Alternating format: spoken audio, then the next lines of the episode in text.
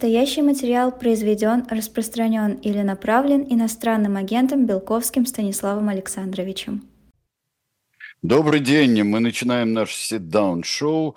Станислав Александрович Белковский здесь. И... Сергей Александрович Бунтман, категорически приветствую его и всех. Да, всех приветствуем э, и начинаем ну, начнем э, с чего? Я бы э, начал все-таки с четырех лет, которые дали Стрелкову, он же Гиркин. Это все-таки как-то по-божески, да, по-моему. Ну, по нынешним временам просто очень мягко и отражает высокую оценку Кремлем его заслуг. В том числе в взбитии уничтожении малайзийского Боинга MH17 в 2014 году. Тем более это рифмуется сейчас с катастрофой Ила-76, которая только вчера произошла. Да. И днем рождения Владимира Александровича Зеленского. Сегодня президенту Украины исполнилось 46 лет. Он, правда, запретил его поздравлять и отменил все встречи в связи с гибелью самолета э, близ Белгорода, но э, сам Игорь Всеволодович Стрелков, или, по крайней мере, его родственники, трудно сказать, кто сейчас э, отвечает за его информационную политику, э, заявил, что приговор, обвинительный приговор отказывается дню рождения Зеленского. Кремль сделал такой подарок. Но в наши времена, при 19 годах Алексею Анатольевичу Навальному, 25 Владимиру Владимировичу Кармурзе, 8 с лишним Илье Валерьевичу Яшину и так далее, в общем, это весьма вегетариански, да еще ведь в апелляционные инстанции могут немного скостить. А, да, могут скостить, э, но мы-то знаем, что они иногда могут э, добавить, догнать и еще добавить, а, могут или поменять. Э, ах, вот вам не нравится, давайте мы с вами вам еще что-нибудь придумаем. Но здесь, я думаю, есть такое, сохранилось такое понятие, как социально близкий. Все-таки. Безусловно, Игорь Всеволодович Гер... Э, Стрелков, он... Игорь Иванович Стрелков, он же Игорь Всеволодович Геркин, а не только полковник ФСБ, но и герой русской весны 2014 года, когда он фактически взял на себя ответственность за Владимира Владимировича Путина сказав тогда, что он нажал спусковой крючок войны, придя со своим отрядом в Славянск. Сам, да. Он чисто было документально зафиксировано, что нас там нет. Ну, сказать, что, а, как сказал правильно Владимир Владимирович Путин, э, ну, неправильно, в смысле, как он сказал тогда показательно, что э, э, военную технику и обмундирование можно купить в любом военторге, поэтому, собственно, при чем здесь мы? То в те э, баснословные года Игорь Геркин-Стрелков был э, видным сотрудником службы безопасности холдинга «Царьград» Константина Валерьевича Малафеева. Там же, где сейчас окормляется Александр Гельевич Дугин, и, кстати, там одна из ключевых фигур этого холдинга полпред президента в Центральном федеральном округе Игорь Олегович Щеголев, бывший министр связи, с помощью которого Константин Валерьевич Малафеев захватил сначала связь Инвест, а потом Ростелеком. И, в общем, потом все это было продано группе Ковальчуков, которая теперь отвечает в окружении Путина за все коммуникации. Э, в том числе телекоммуникации. Но на этом, собственно, холдинг Царьград и поднялся, заработав миллиарды долларов, теперь изливаемые на нас. Очередной объект после связи Инвеста и Ростелекома – это у них Институт философии Российской Академии Наук. Я надеюсь, что точно так же они продадут его Ковальчукам за большие деньги. Сначала купят за маленькие, вот, потом нет, ну это прекрасные, э, замечательные до СВОшные э, развлечения, они продолжаются ведь. Ни, ни, да. Ничто не помешает. Поэтому, может быть, кто-то и похлопотал за Игорь Всеволодович, он же Игорь Иванович. Потом сам Игорь Всеволодович Иванович, э, в общем, резко снизил свою критическую риторику, находясь уже в заключении. Сначала он выдвигался в президенты, грозил казнями египетскими действующим хозяевам Кремля, а потом как-то, в общем, вся его линия про выдвижение в президент уже не говорили в последнее время. И э, в основном он концентрировался на том, что не виноват, а я он сам пришел. Что его действия неправильно квалифицированы, но никаких гневных филиппик в адрес действующей власти за ним замечено не было. То есть он взял совершенно очень четкую линию защиты, то типа пожалейте старика за его заслуги перед Родиной. Вот его и пожалели. Да, вообще э, есть, конечно, э, более примечательный э, способ признания социально близким – но с худшими последствиями. Ну, я, а, не Например... сказал, кстати, я бы здесь вот почему-то я упустил шанс вам возразить, Сергей Александрович. А. Я бы не сказал, что Геркин Стрелков социально близкий для этих людей. Нет. Он, так сказать, такой безумный, безумный полковник, э, в общем, без, без денег, без каких бы ни было внятных экономических интересов и соответствующей мотивации. Вот когда чисто за деньги, это социально близкий. Э, ну, а... нет. Он ну, просто имеет заслуги перед системой, это другое дело. Эти заслуги были учтены. А, да, но хотя термин социально близким, близкий а, тоже, как мог быть социально близким, а, например, а, сидящему где-нибудь наверху а, большевистскому Бонзе а, какой-нибудь а, пролетарий, укравший три копейки, но он все равно считался социально близким, Мы, жили, официально. да, мы с вами жили тогда в государстве диктатуры пролетариата. А, Все-таки мы не, живем, может быть, и в государстве диктатуры не полковников, а всего одного, и при этом, я бы сказал, сказал весьма сбалансированного. Нельзя сказать, что это человек, который с оружием в руках готов идти брать какие-нибудь города сам. Вот сейчас обсуждался вопрос, как он, бедный, доберется до Калининграда. Вот он не летит через воздушное пространство Евросоюза, как сказал Дмитрий Сергеевич Песков, только через нейтральные э, и в дружественные страны летит с истребителями тоже, так сказать, поэтому тут ни малейшего риска быть не может. А, ну да. А, да, правда, я сразу стал думать, какие там нейтральные страны а, около Калининграда. Я даже не знаю. А, вот нет там каких-то, по-моему, нейтральных стран. Ну, Беларусь нет, разве нет? Нет. А, ну да, но она Потом Разве... выйти в нейтральные воды Балтийского моря как-нибудь завернуть. А, да, ну че, завернуть через Балтийское море. Да, ну главное... Ну что, Швецию принимают, кстати, о нейтральных странах. Швецию принимают э, в НАТО у нас. Да, ну Джеб Таип Эрдоган опять обнаружил свою торгашескую сущность. Несмотря на весь его исламизм, как только ему сняли эмбарго на поставку Турции истребителей F-16, а потом F-35, тут, значит, все, все и случилось.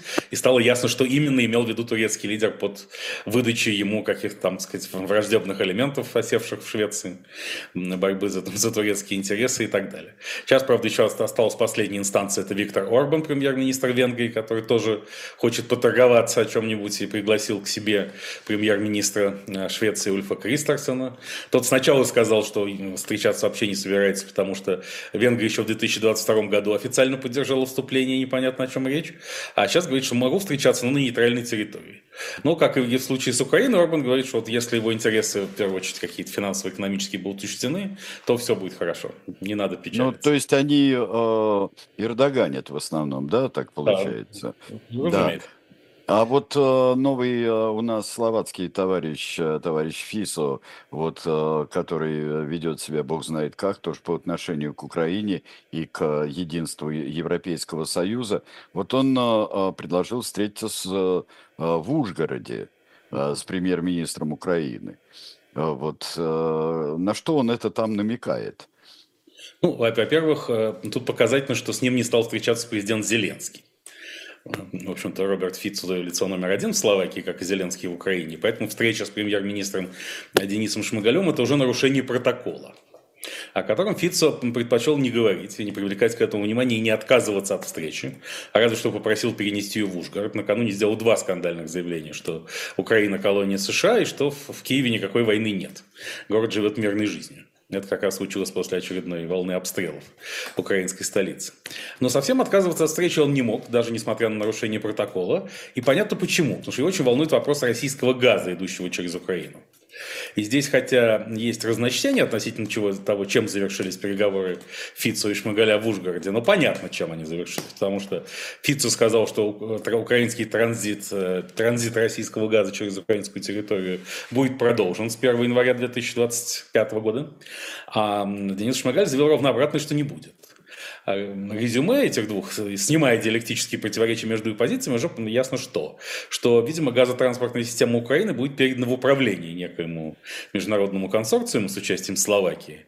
И вот международный консорциум-то и будет качать газ. А Украина будет совершенно ни при чем. И не знать, что там в трубах происходит и кого качают. Да, и какая национальность у этого газа вообще. Да, ну, конечно, он будет закупаться где-то там на, так сказать, на, на границе с РФ и совершенно, так сказать, как по Зайгизунскому коридору проходить спокойно э, да. европейскому потребителю. То есть решение найдено, опять же, нас там нет, общий принцип. Газовый а... можно купить, так сказать, в любом детском мире. Ну, э, да нет, вообще, господи, газ этот, он в виде зажигалок продается, я не знаю, на любой заправке, на любой, э, везде продается со страшными словами «Зиппо». А теперь «Зиппо», наверное, патриотическая зажигалка, да, и все.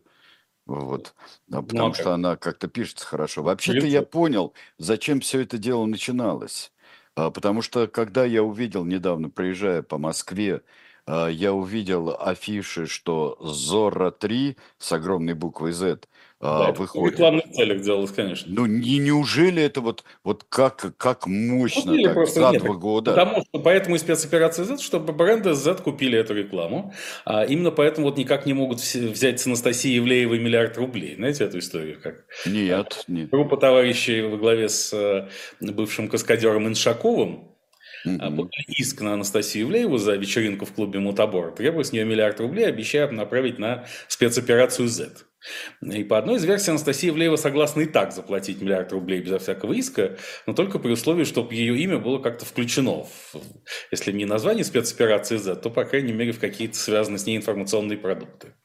Да, ну, так сказать, был, был начертан на снарядах или на чем-то еще, на истребителях, бомбардировщиках, м, э, э, этих ракетных комплексах залпового огня и так далее, чтобы это такая была спецоперация Z Ивлеева, поскольку финансовый вклад достаточно значительный, рекламное пространство столько стоит. И вот здесь-то и возник затык, поэтому суд э, вернул, отклонил этот иск про миллиард рублей, не стал решать ничего. Ну вот.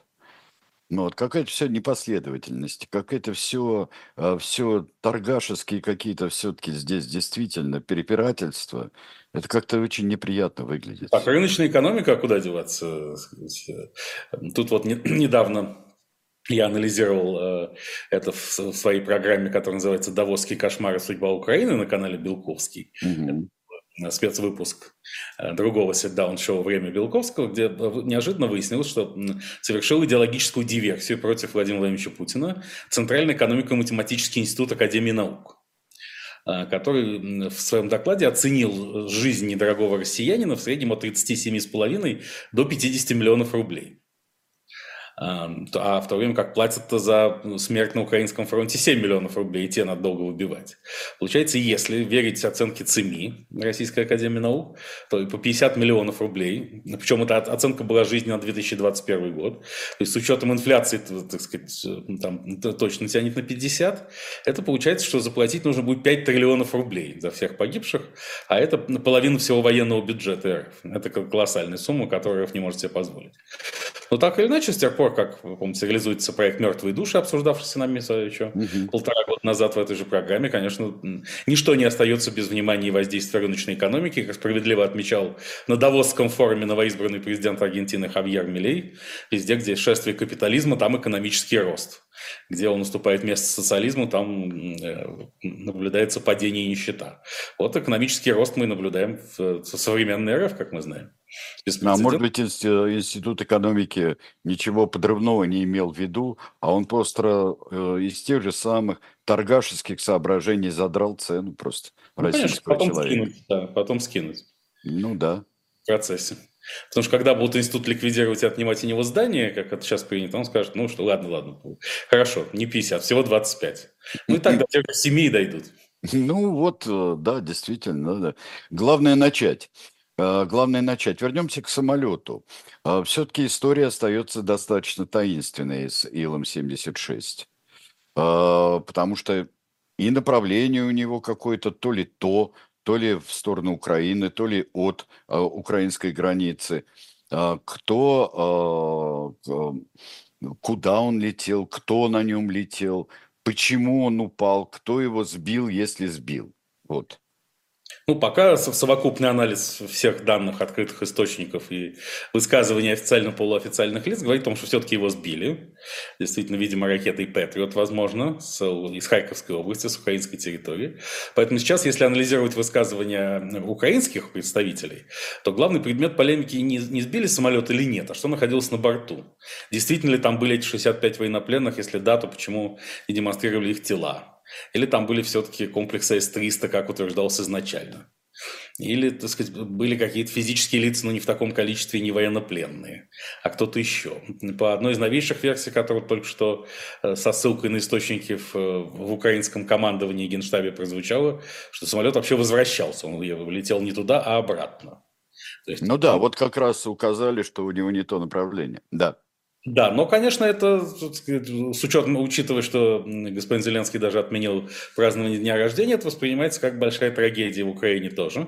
Поэтому Украина не придерживается версии, что сказать, это исключительно дело рук РФ.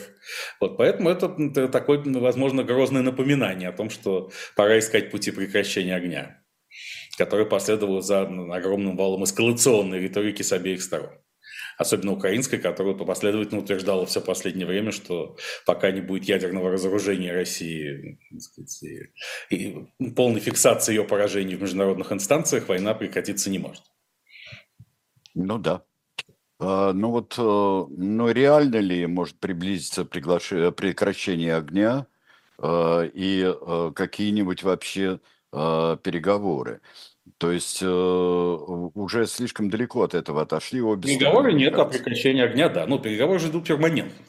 Они уже не останавливаются ни минуту, и через огромное количество всех и всяческих посредников. Просто эти переговоры не публичные, они где-то глубоко под столом, под гладью Мирового океана. И они не имеют официального статуса переговоров, поэтому к их промежуточным результатам не может ни одна из сторон апеллировать. Но Разумеется, прекращение огня, опять по тому же корейскому сценарию 1053 года, да, возможно. На, на нынешней линии фронта, она же линия соприкосновения. Здесь же, кстати, Северная Корея окончательно отказалась от воссоединения с Южной. Великий руководитель Ким Чен Ын снес даже арку воссоединения, поставленную отцом в 2001 году в Пхеньяне, дав понять, что нет. И это очень-очень правильно. Вот я это буду разбирать подробно о том, кто хочет продолжения Четвертой мировой войны э, во второй части выпуска «Давосский кошмар. Судьба Украины. Кто и почему». Потому что действительно, если северокорейский народ будет что-то знать о Южной Корее, мечтать о Южной Корее, то это не доведет до добра КНДР КНДР. Лучше, чтобы никакой Южной Кореи не было вовсе. Чтобы таких ориентиров в принципе не существовало. Тогда это позволит продлить существование нынешнего режима в КНДР на неопределенный срок, просто угрожая э, всему миру оружием и выбивая определенные уступки, а главное, чтобы отвязались. Это отчасти устраивает и Южную Корею, которая не хочет вкладывать триллионы долларов в восстановление Северной, поэтому замирание в этом процессе не то, что противоречит сильно интересам нынешних поколений южнокорейской элиты. Ну да.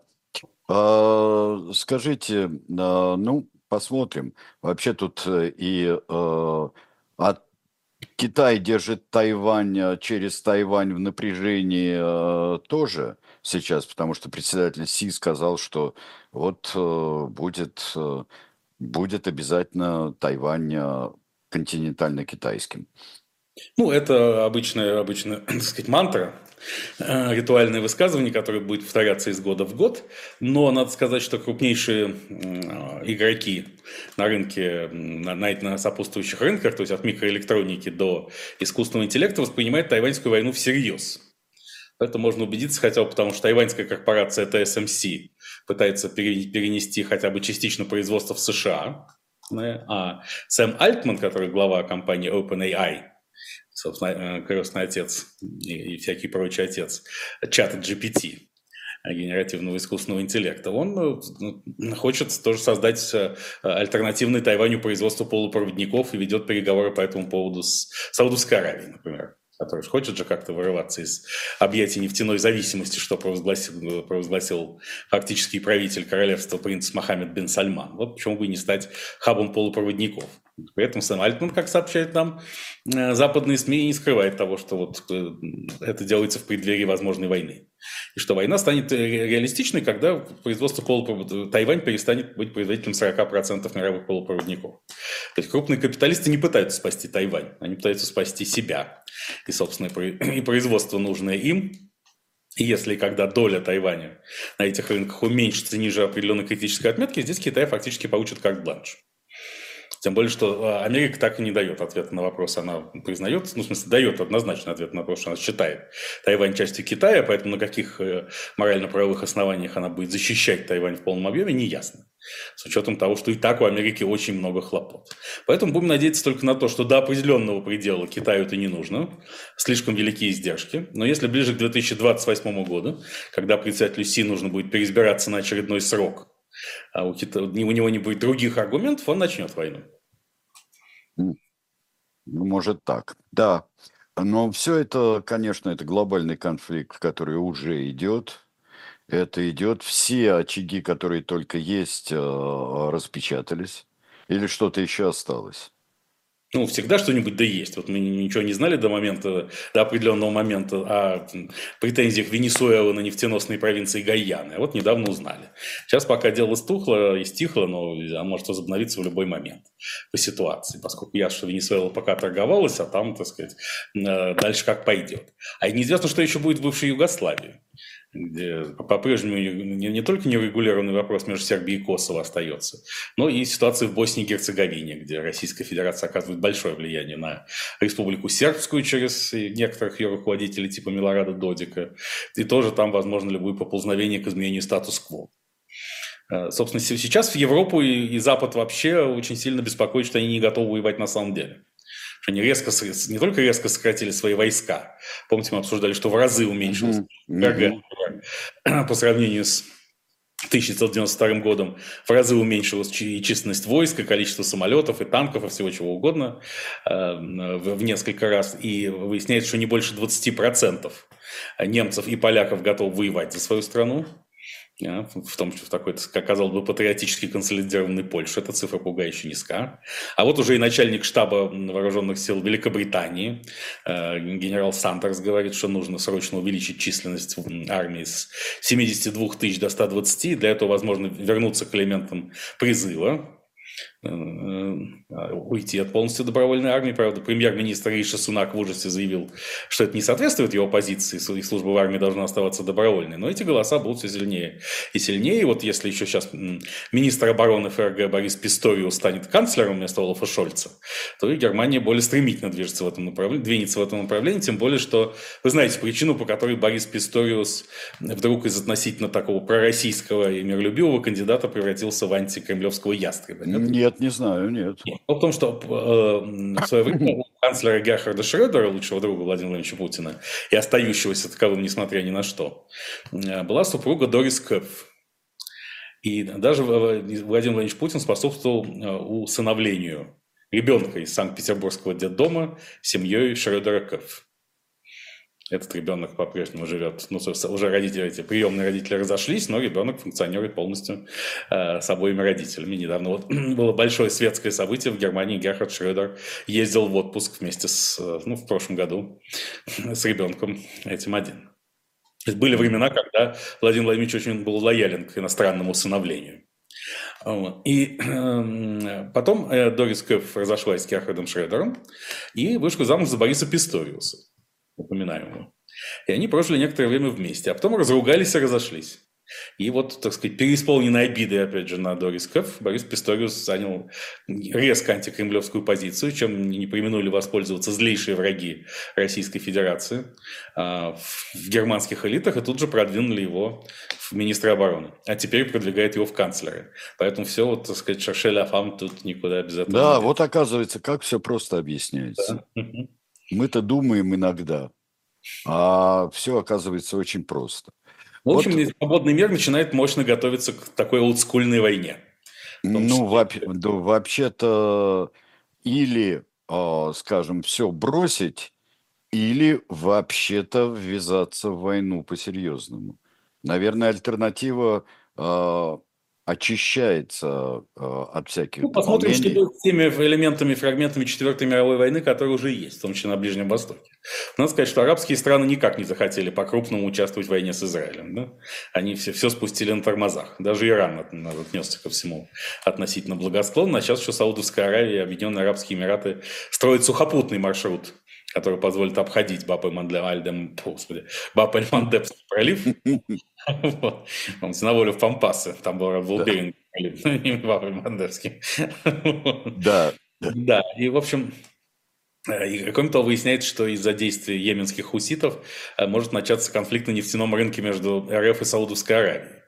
Потому что РФ-то приходится возить собственную нефть через Суэцкий канал, ну, через мыс Доброй Надежды тоже можно, но гораздо дальше и дороже.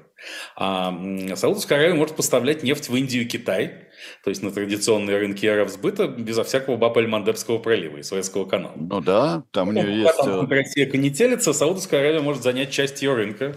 По этому поводу внутри ОПЕК плюс уже, так сказать, идут странные слухи и разговоры, и Кремль уже вынужден утихомиривать их.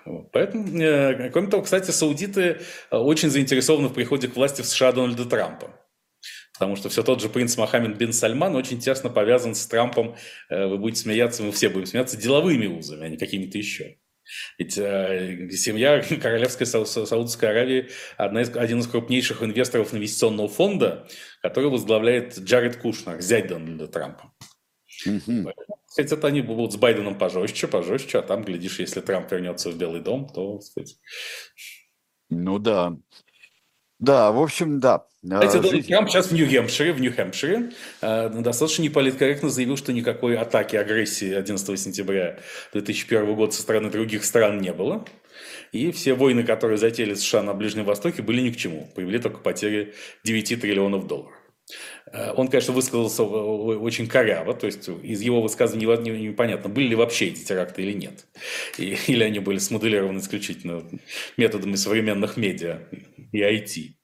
А, но если понимать его правильно том, что это не было нападением на Америку от конкретного государства, а в ответ Америка напала на конкретное государство, то тогда становится все понятно что нужно, таки, сказать, переходить к расширенному варианту соглашения Авраама, и Саудовская Аравия сказала, что да, вот как раз на минувшей неделе готова она подписать с Израилем соглашение, все как полагается, но все-таки для этого надо создавать палестинское государство, а не манкировать. Ну пусть, ну а вообще, ну пусть создают палестинское государство. Кто им будет управлять? А, что кому будет счастье, если будет палестинское государство? Ну пусть будет. А, ведь э, этот вопрос э, года с 47-го еще, мне кажется, муссируется постоянно. Кто отказывается от, от палестинского государства? Ну, изначально, когда? В 48 году отказались арабы от палестинского государства, в первую очередь палестинцы. Ну да, их э, ключевой представитель Амин Аль-Хусейни, который был, э, муфтий, который был открытым нацистом и другом Адольфа Гитлера. Да, вот. это прелестный человек. Мы недавно о нем делали передачу. Это он ненависть к евреям соединил с палестинским патриотизмом. Это он и на этом настаивал.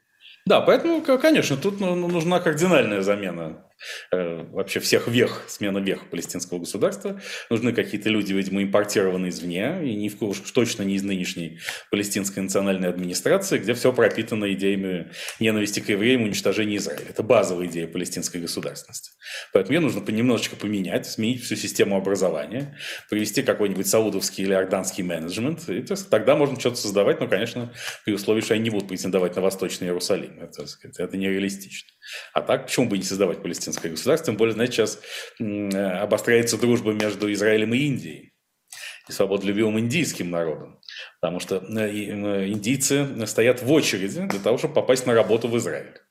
Там же уволили некоторое количество палестинских арабов после 7 октября. Вот сейчас их место займут индусы. А это вообще, так сказать, для, для индийского народа свойственно. Вот индусы там, в Объединенных Арабских Эмиратах очень активно представлены на рынке труда и вообще в, в странах Аравийского полуострова. Кроме... Ну и во многих других странах, и в Африке тоже, в, в Восточной Африке. А великая ошибка Идиамина Дада была выгнать индусов, кстати, и страна пала просто у него. А потом, да, в, на, на Карибских островах вот туристической индустрии, там все, так сказать, э, от Ямайки до Бермуд, там вообще в сфере обслуживания индусы очень-очень задействованы в самых разных странах мира, поэтому в Израиле они тоже займут свое достойное место, я не сомневаюсь. И когда индийское население Израиля сравняется по численности с э, палестинско-арабским, э, что может произойти довольно быстро, тогда, может быть, уже перейти к концепции трех государств для трех народов – еврейского, арабского и индийского. Ну да, тогда получается вообще, вообще получится там, я не знаю, как... Мама была раму, да. Поэтому... Да, Мама была раму, да. Конечно, Вишна. Да, да, да, да, это... Я думаю, что вот, мы, с вами нашли, Сергей Александрович, выход. Нужна концепция не двух государств, а двух, а трех государств для двух народов. И поскольку индийцев очень много разномастных, то они -то тоже на Ближнем Востоке могут там занять очень достойное место. Да, и, и сразу отношения с Британией будут идеальными совершенно у этих, э, у всех трех государств получится так. Да, и тогда, кстати, вот все это может возглавить Риши Сунак. Сейчас много разговоров о том, что идет внутрипартийный заговор цели его свалить. Э, ну, этот э, внутрипартийный заговор нарастает в преддверии почти неизбежного поражения консерваторов на парламентских выборах 2024 года. Вот пока непонятно, когда они пройдут, то ли в первой полугодии, то ли ближе к концу, но пройдут обязательно. э, сказать, да, лейбористы вернутся к власти после долгого перерыва, и в этой ситуации уже консерваторы начинают искать виновных, и уже предыдущих виновных проехали, теперь остается Риши Сунак, Борис Джонсон, понимая, что он не вернется к власти в ближайшее время, занял единственно правильную позицию поддержки Дональда Трампа. Он хочет быть правой рукой человека, который, возможно, вернется в Белый дом. И, кстати, отсюда недалеко и до того, чтобы Борис Джонсон возглавил программу восстановления Украины. Точнее, строительство Украины с нуля. Это было бы для Украины очень неплохим вариантом, кстати. Несмотря на некоторую эксцентричность Бориса Джонсона и недоктринерство. Нет, он совершенно не бестолковый человек-то, Борис а, Я думаю, что, во всяком случае, в, в коррупции его никогда не обвиняли. А, и, сказать, я думаю, что он сможет управиться с многомиллиардным потоком, из которого возникнет, восстанет из руин новый новой Украины. Я хочу прерваться для того, чтобы порекомендовать вам некоторые новые, э, некоторые новые книги, некоторые новые издания. Э, например, угостить вас э, ядами всевозможными. Есть у нас книга Кирилла Привалова «История ядов», и прямо вот э, аж до новичка, как, как написано на обложке. Э, просто даже так. Это не учебник, сразу вам скажу, это история ядов. Это не тьютеринг э, затевает, а это очень действительно интересная история, потому что яды сыграли большую роль в истории человечества, очень даже большую, я бы сказал. Вот. А второе, э, я напоминаю вам, что продолжается предзаказ нового графического романа «Истерии спасти», «Спасти княжну Тараканову». А вот. Теперь мы ее спасаем после 15 числа первыми получат те, кто, конечно, предзаказ оформлял, и это дешевле, чем просто купить где-нибудь еще, в том числе и на шоп Дилетант Медиа, но уже после а, выхода из типографии и начала продажи спасти княжну Тараканову. Вот, скоро всех спасем вообще. Вот, а, так что вот так. А, но теперь мы Используясь, пользуясь этой рекламной да. Хочу прорекламировать YouTube-канал Белковский, где ровно сегодня, несколько часов назад, состоялась премьера очередного эпизода проекта «Киноагент», где значит, мы рассказываем про кинематограф и современный кинематограф, а точнее смотрим на современный мир э, глазами кинематографа и наоборот. И теперь я с чувством глубокого удовлетворения отмечаю, что эту программу я делаю не один, а в альянсе с ведущим кинокритиком Европы которого зовут Зинаида Пронченко. Она живет в Париже. Так что у нас теперь совместный киноагент. Да, я вот э, посмотрел, э, посмотрел на просто на заставку, но надо будет посмотреть не только на заставку. Я да, думаю. поэтому призываю всех не пожалеть некоторого времени и насладиться киноагентом в составе Пронченко и Белковского. А, Хорошо, кстати, ядом, ядом да. тут же активировался вновь депутат Андрей Луговой. О, да, о, да. И разразился ну, как него, да, спичем. Он разразился невероятным спичем, перепутав все на свете, но главное, что э, изругая хулу, вот самое главное, изрыгая патриотическую хулу, а, можно даже не думать, э, э, что законопроект вовсе не, при, не про иноагентов, ну вот, э, агент... то, что он готовит про иноагентов. Он готовил два законопроекта. Вот тот законопроект, это отдельно идет, э, где, значит, конфискуется имущество всех признанных виновными в фейках о вооруженных силах и в действиях против национальной безопасности. Это сразу несколько статей УК, там их очень много. И, как мы с вами прекрасно понимаем, быстренько превратить человека из чистого в, в обвиненного ничего не стоит. Ничего не стоит. За несколько недель можно, сказать, человечка взять и вынести ему приговор. Поэтому это не сильно утяжеляет задачу власти по изъятию имущества у любого э, россиянина, выступающего против войны и тоталитаризма. А сам Андрей Луговой как раз специализируется на агентах. У него сейчас один законопроект. Это о том, что родственники иноагентов, э, а именно родители, дети и супруги, должны отчитываться об имуществе и о доходах. То есть, тем самым фактически члены семьи неформально становятся иноагентами тоже. А, а второй законопроект о том, что иноагент не может распоряжаться своим имуществом, кроме как физически находясь на территории РФ, где ему грозит тюрьма. А, то есть тем самым избавиться от своего имущества, переоформить его на родственников он не может в силу первого законопроекта, а на неродственников, потому что физически становится невозможно. И поэтому, то есть, иными словами, идет полное дожимание не только, естественно, Кремлем в целом, и эти же законопроекты долго болтались, как нам рассказывают, там телепались в Государственной Думе, но сейчас незадолго до президентских выборов вступила команда их срочно принять, потому что очень важно показать, вот откуда исходит угроза миру. Что враг не пройдет, и ни один, кто против войны и тоталитаризма, не может иметь имущество источников доходов на РФ-территории, вообще должен быть как зачумленный, как больной ковидом-19 во время карантина, с ним нельзя иметь никаких коммуникаций. Я думаю, что будет запрещено ведение банками счетов таких лиц, то есть иноагентов и приравных к ним, и, сказать, и все что угодно. То есть полная, полная экономическая блокада иноагента, которая исключает, не только исключает для него возможность находиться на территории РФ, кроме как в тюрьме, но еще и чем бы то ни было владеть в РФ. Это совпало еще с предложением одного из вице-президентов торгово-промышленной палаты э, провести реприватизацию жилья и значительную часть жилого фонда передать в муниципальную собственность, а туда заселить на правах гражданского найма малоимущих потому что типа, нынешние недорогие россияне не в состоянии следить за своим жильем, и, видимо, муниципалитеты э, справятся с этим лучше. Но Андрей Луговой здесь э, произнес еще яркую очень речь, в которой сказал, что иноагент, именно иноагент, он специализируется на этом. А, ну, это он может толковать это расширительно, поскольку ведь иноагент – это любой человек, который не нравится Кремлю. Да? Ну Никаких, да, да, да, правильно. Да. Никаких других формальных критериев не, не, они в законе существуют, но о них никто уже давно не думает, э, хотя бы о минимальном их соблюдении. Поэтому иноагент – это эфемизм, то есть все, все, кто против спецоперации Z и, и бесконечного управления Владимировича Путина, все уже иноагенты. Это имеет в виду Андрей Луговой. И он тут сказал, что э, иноагенты э, сдохнут за пределами РФ, э, как последние собаки. Это особенно рискованно, вы понимаете, изучая этот блок вопросов, я пришел к выводу, ну, собственно, этот вывод не нов и не оригинален, но о нем лишний раз стоит напомнить, что животные, в частности собаки, во-первых, не боятся смерти, в отличие от человека, они всегда знают правильный момент своей смерти и умирают спокойно с, чувством исполненного жизненного задания. Эти все метания и страдания, присущие человеку разумному, животным не свойственны. Поэтому, скажем так, смерть собаки – это скорее должен быть объект зависти человека, чем какой-то источник некорректного сравнения. Особенно в нашу постгуманистическую эпоху, вот если бы я был, занял бы единственную государственную должность, для которой гожусь, уполномоченного по правам животных, Угу. В первую очередь я бы продвигал законопроект, запрещающий, да, опять запрещающий, тьфу. Они, они, ну, а какой еще может быть законопроект вообще? А, вообще нужно принять специальный федеральный конституционный закон, запрещающий разрешающие законопроекты. Да, конечно. Причем они должны называться законопроекты разной степени разрешения. Вот, я так вот запрещающий использовать животных в негативных контекстах и сравнениях. Ну, вот выражение типа «собачья чушь».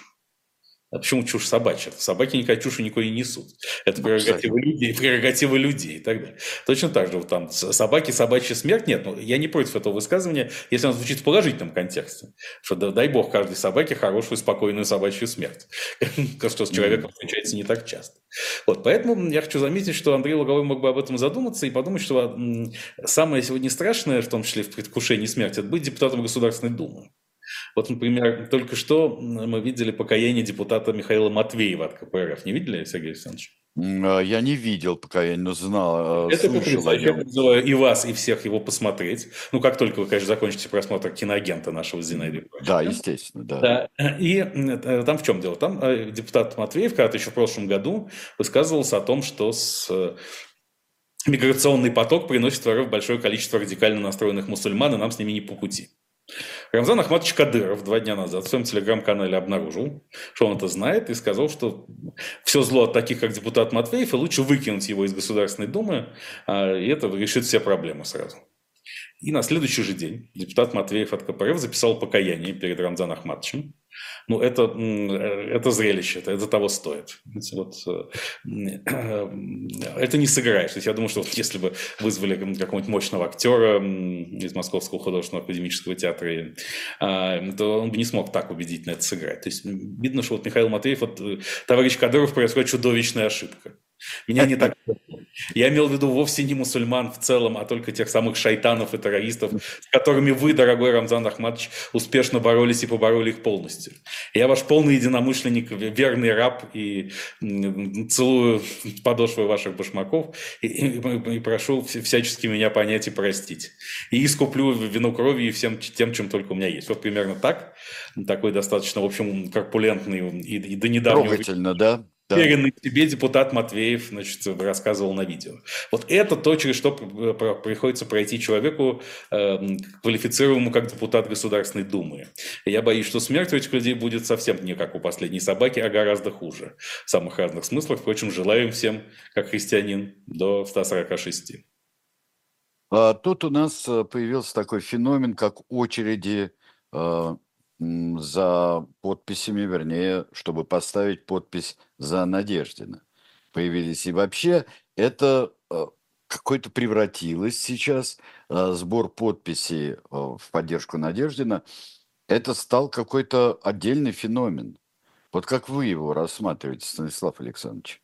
Ну, если есть единственный кандидат в президенты, пусть и гипотетический, и потенциальный, который в явном виде против войны и бесконечного правления Путина, то как же за нее не подписаться? Я бы и сам подписался, я вообще агитирую всех подписывать, агитировал всех публично подписываться, но я сам не могу, потому что я иноагент, это запрещено законодательством об иноагентах. То есть иноагент не имеет права никак участвовать в избирательных кампаниях кандидатов, кроме тех случаев, когда он сам кандидат. Это очень интересно. Да-да-да. Это один из шедевров формулировочных. Да, да, да. Но, конечно, такой кандидат э, нравится даже мне. Э, и тем более, я прекрасно понимаю, что Борис Борисович это системный игрок с огромным стажем, что он не революционер, что, конечно, у него эшелонированные коммуникации с Кремлем э, на протяжении минувших 30 лет, что он дружен был не только с Борисом Ефимовичем Немцовым, но был, остается, на мой взгляд, с Сергеем Владимировичем Кириенко, от которого непосредственно и зависит такие вопросы вопросы. Ну, ну это, не отменяет того факта, что он в открытую высказывается абсолютно правильно по двум ключевым вопросам. Нужен ли РФ тоталитаризм и нужна ли РФ война? А вот если он, тот, все остальные кандидаты в президенты говорят «да», и в этом смысле э, самое главное, что меня сейчас смущает, мне даже не важно, вот там договорился Надеждин с Кириенко или не договорился. Вот пока он идет этим путем, это, это уже, так сказать, глубоко вторично и третично. А меня только смущает возможность передачи всей этой энергии поддержки Надеждина кандидату в президенты от новых людей Владиславу Дованкову, о чем попал слухи.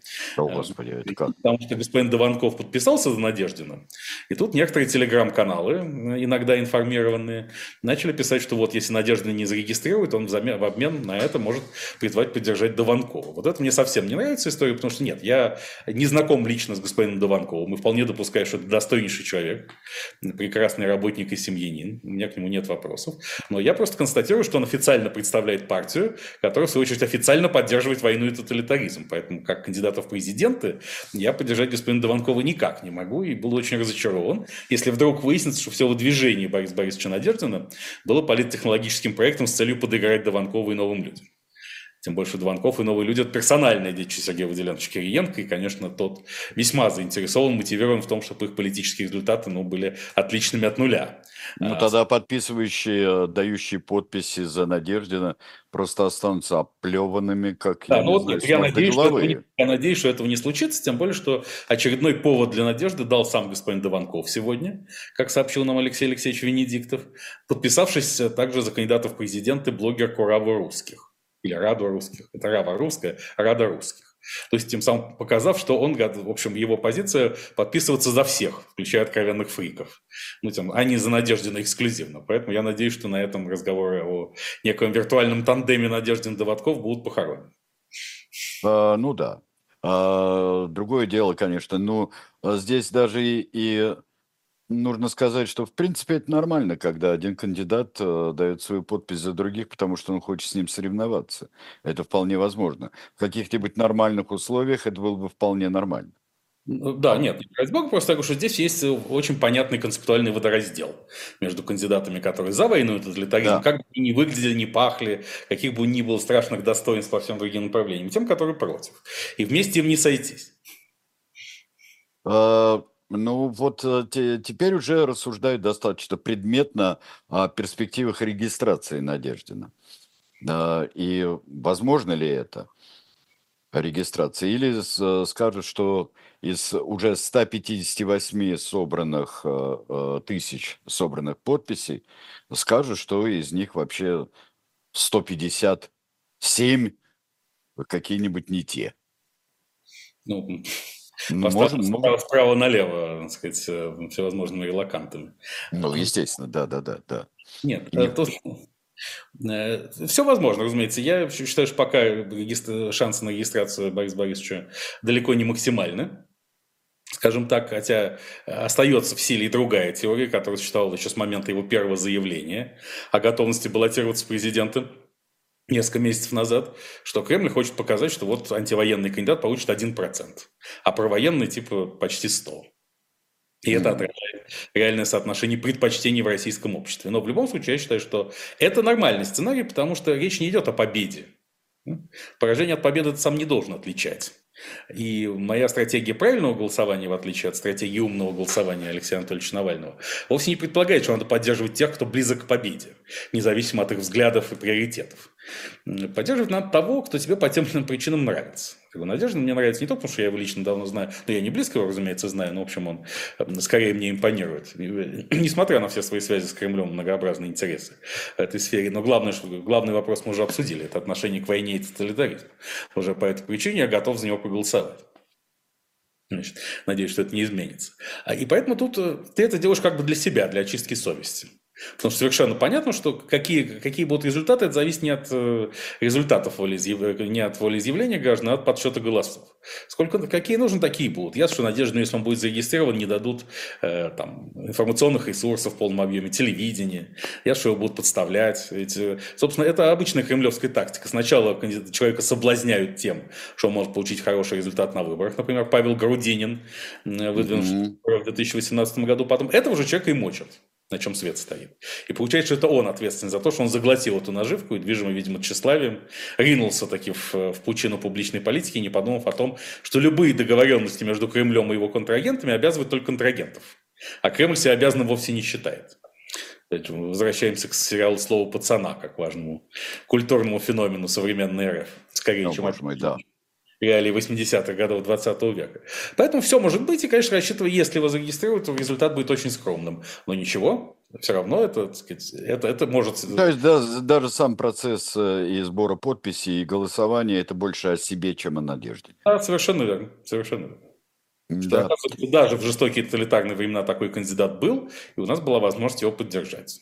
Просто так упускать этот шанс не хотелось бы. При всем понимании все, все, всего, что может происходить вокруг этого и за этим стоять. Ну да. Э, да, вполне может быть. Но здесь какие-то придаются хоть, хоть какой-то интерес э, к, к выборам. Это, это может придать у человека, который не поддерживает все это мракобесие и беснование. Не, не, к выборам, не к выборам как таковым, возможности консолидации вокруг определенных идей. Потому что выборы, это же не выборы, это плебисцит, а... Ну, это ясно, да. да. Абсолютной монархии, он пройдет без сучка, без задоринки. И 80% избирателей с лишним, безусловно, скажут «да» Владимиру Путину. А, и 50%, 50% в общем зачете должно быть с лишним, значит, будет около 70% явка. Так или иначе, он будет выше, и результат Путина выше, чем на выборах 2018 года. Это принципиальный запрос Кремля на эту кампанию, потому что надо показать, что все, что произошло между 2018 и 2024 годами, э, РФ народ многонациональный поддерживает и одобряет в целом. Ну, за исключением тех самых отщепенцев, которые, которых генерал Горулев предлагает расстрелять и знаить в ГУЛАГе, а э, депутат Луговой лишить имущества. В этом смысле никакой разницы между Горулевым и Луговым нет.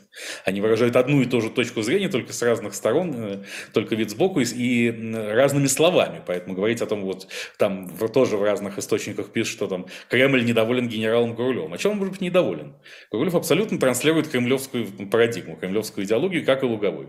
Только каждый из них отвечает за свой участок этой трансляции. Ну да. А, да, и вообще, мне кажется, преувеличит очень сильно довольство и недовольство Кремля, вот такого вот.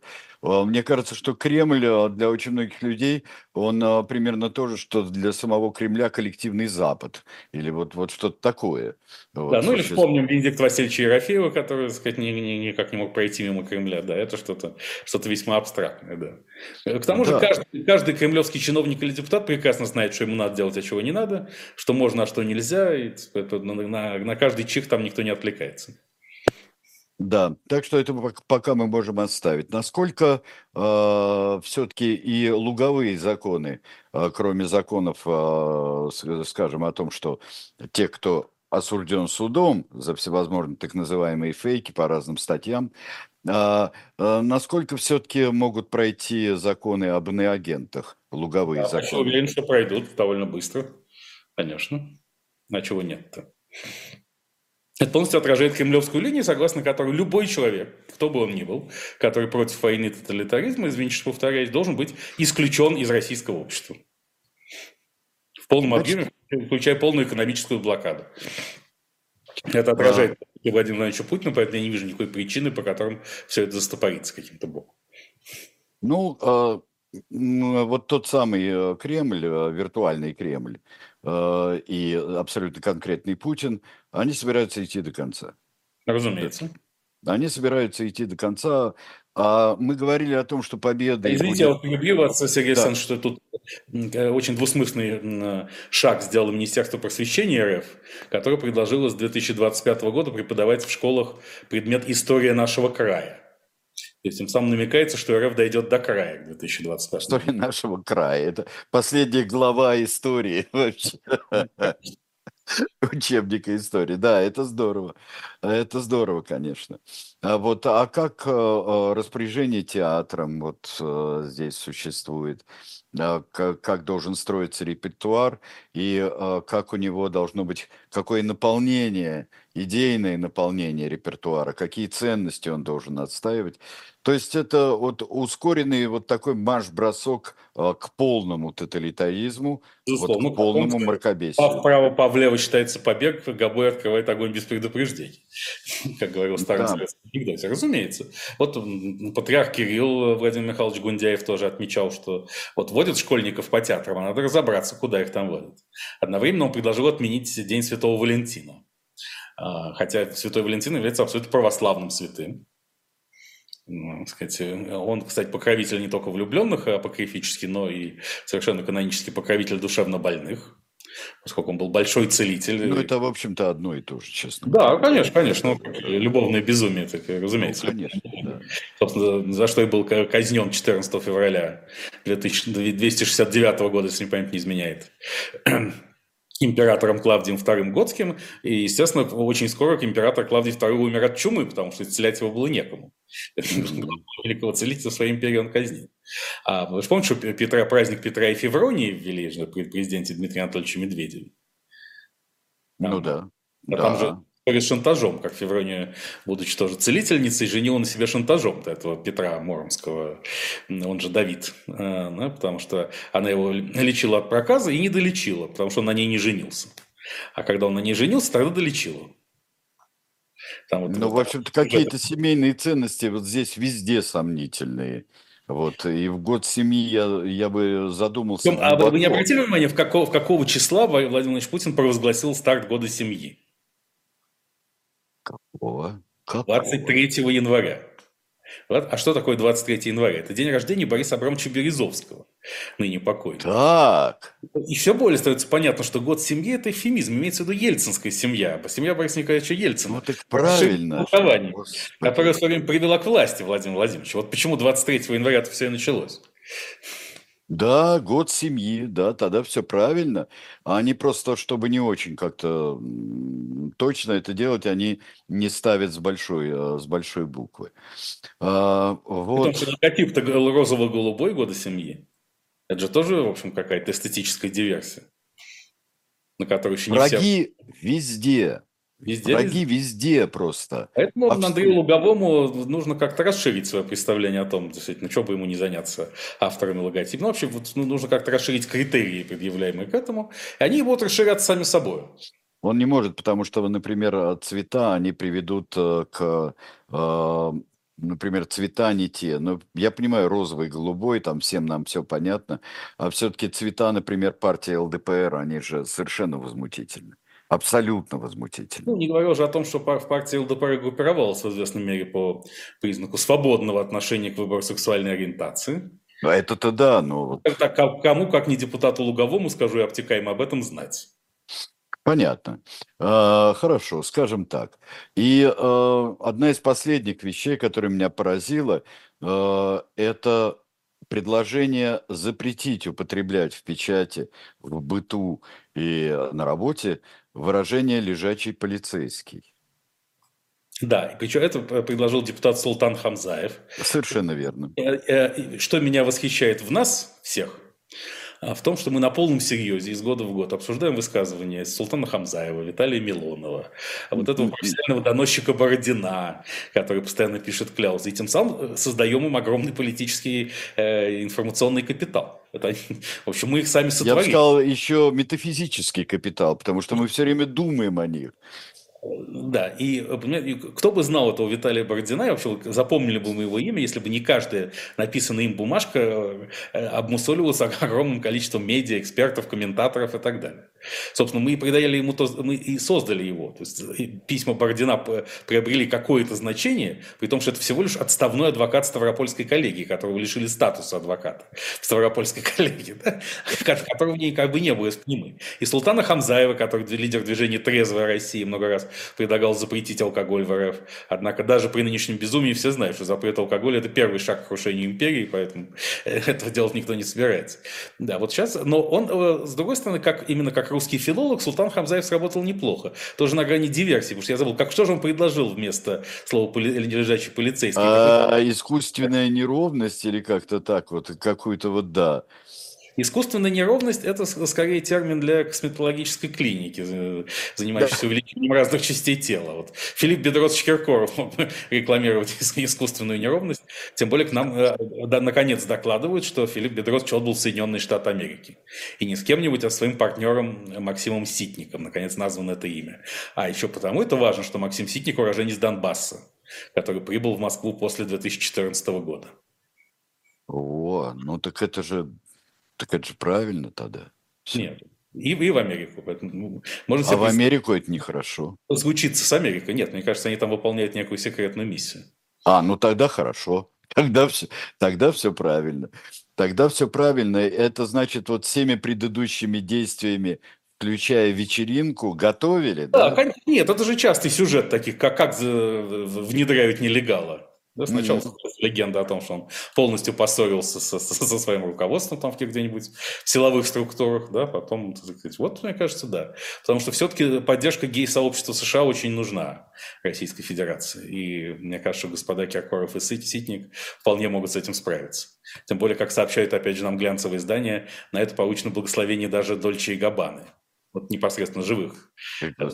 Вот кто-то из них Стефана Дольче, кажется, Доминика Габана или наоборот, я не разбираюсь, но вот они благословили Максима Ситника лично и непосредственно, назначив его почетным модельером. А, поэтому этот, этот тандем шороху задаст. Я думаю, да, что голая вечеринка, вот эта вся Киркоровофобия для того и была развязана, чтобы мягко интегрировать его туда, в США. Ввести куда следует. Мы будем следить тогда за другими участниками тоже. Да. Из-за их, карь... из их карьеры я, э, тоже будем следить. А потом мы все узнаем и прочтем. Да, и выставим шоп «Дилетант Медиа» книги о величайших агентах. Конечно, покажем на YouTube-канале Белковский. Вот, все. Все нам карты в руки, почему мы не можем все это э, да, все карты в руки, это хороший слоган для пиковой дамы, согласитесь. Да, абсолютно. Абсолютно. А, ну что же, а, вот э, будем смотреть э, новый выпуск, а, будем смотреть новый выпуск э, киноагентов. Можно я под занавес возьму одну минуту времени? Это очень много. И да, пожалуйста. Да. По поводу кота Твикса и ситуации вокруг его трагической гибели. А, вот почему-то я все время избегал об этом говорить. Но давайте. Я хочу сказать об этом только в одном контексте, что я э, уже это делал и в предыдущие дни. Я хочу защитить несчастную проводницу. Против которой чуть ли не уже возбуждается уголовное дело по статье о жестоком обращении с животными. И мы видим, что 300 тысяч подписей собрала, петиция собрала за увольнение этой проводницы.